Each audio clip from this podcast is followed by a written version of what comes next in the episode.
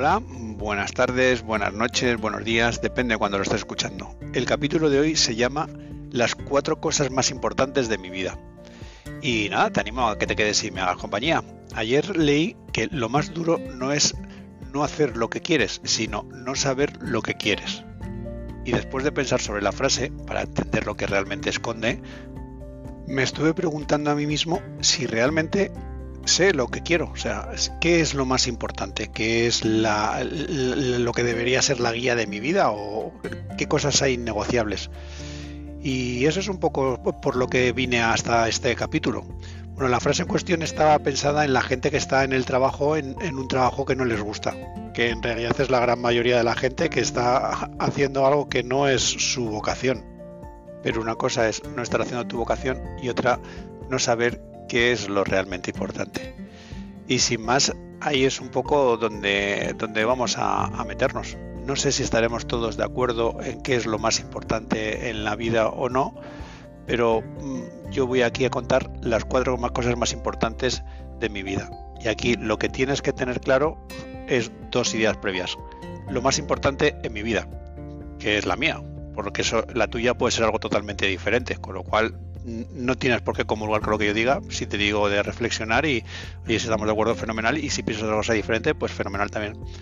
Y también la segunda duda que tengo es si es algo inimutable, o sea, ¿es algo que va a ir evolucionando y que va a ir cambiando las prioridades o, va a estar ahí para siempre? No sé, bueno, casi esta duda la, retomamos al final del, del, podcast, al final del capítulo, vemos si tiene sentido o no. Y sin más dilación, vamos con el tomate. ¿Cuál es la prioridad número uno de mi vida?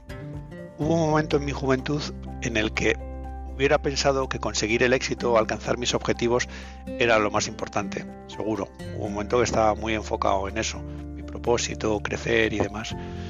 Eh, después de casarme y de formar una familia, podría haber llegado a pensar que lo más importante era mi familia, mis hijos y, y demás, y es una cosa que dice mucha gente y tal, pero yo creo, sin embargo, que honestamente hay algo que es más importante y que está por encima de todo el resto. Y se trata de cuál debería ser tu prioridad actual, que en mi caso yo creo que es mi salud.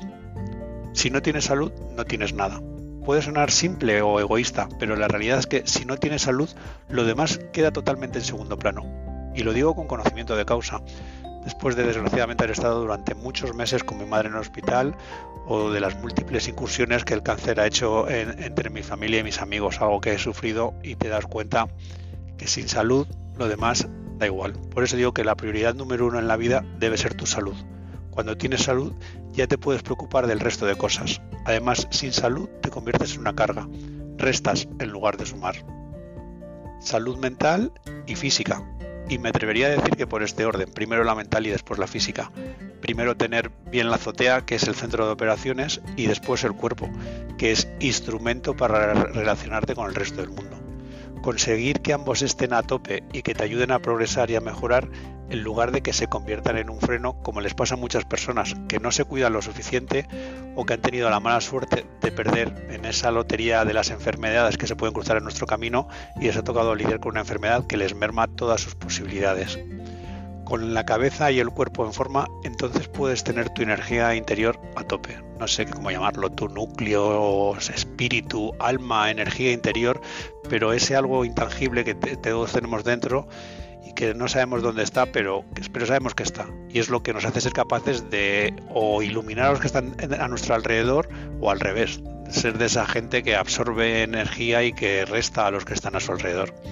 Así pues, lo primero, prioridad número uno, mi salud mental, física y espiritual. Lo siguiente, prioridad número dos, sería la salud de mi familia.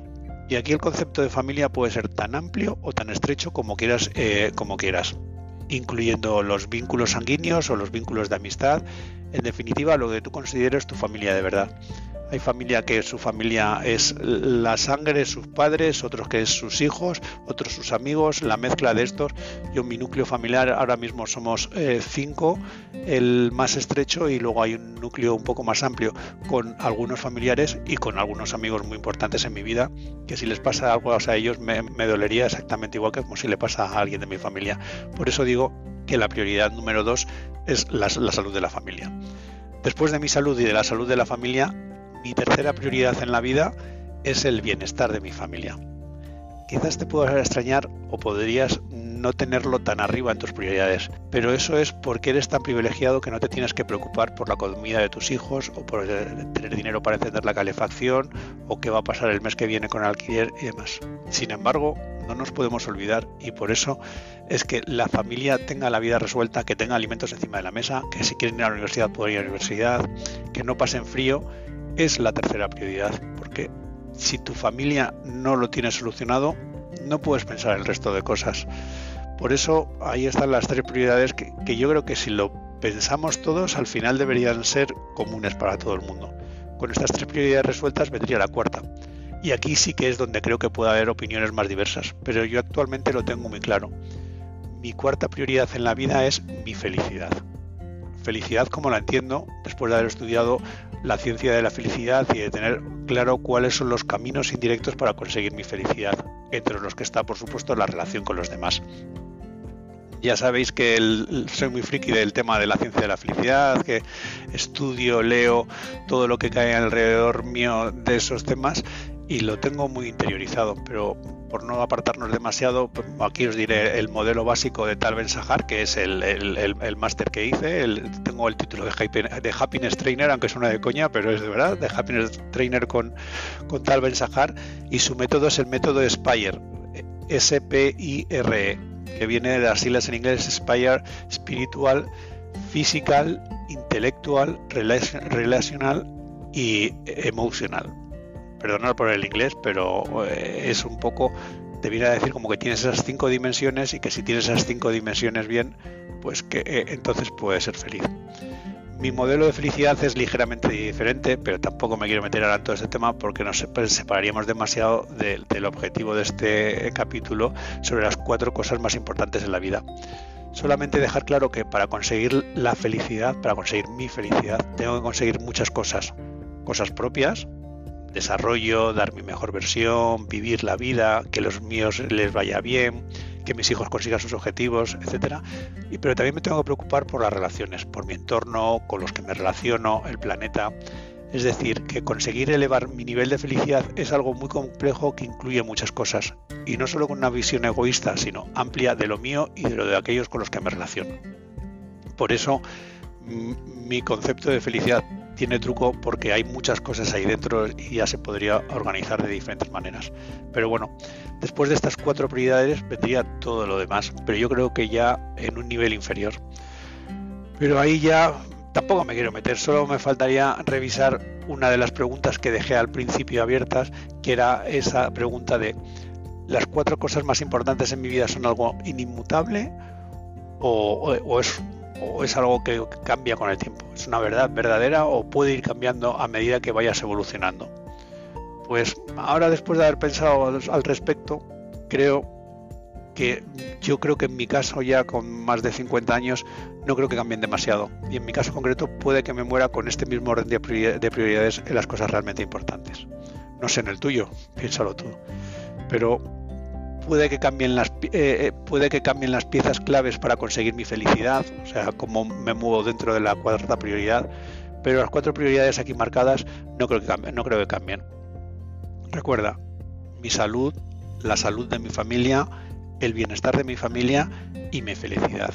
Con eso tu mundo puede estar organizado de una manera adecuada y aprovechar al máximo tu estancia en este mundo, que es un poco de lo que se trata.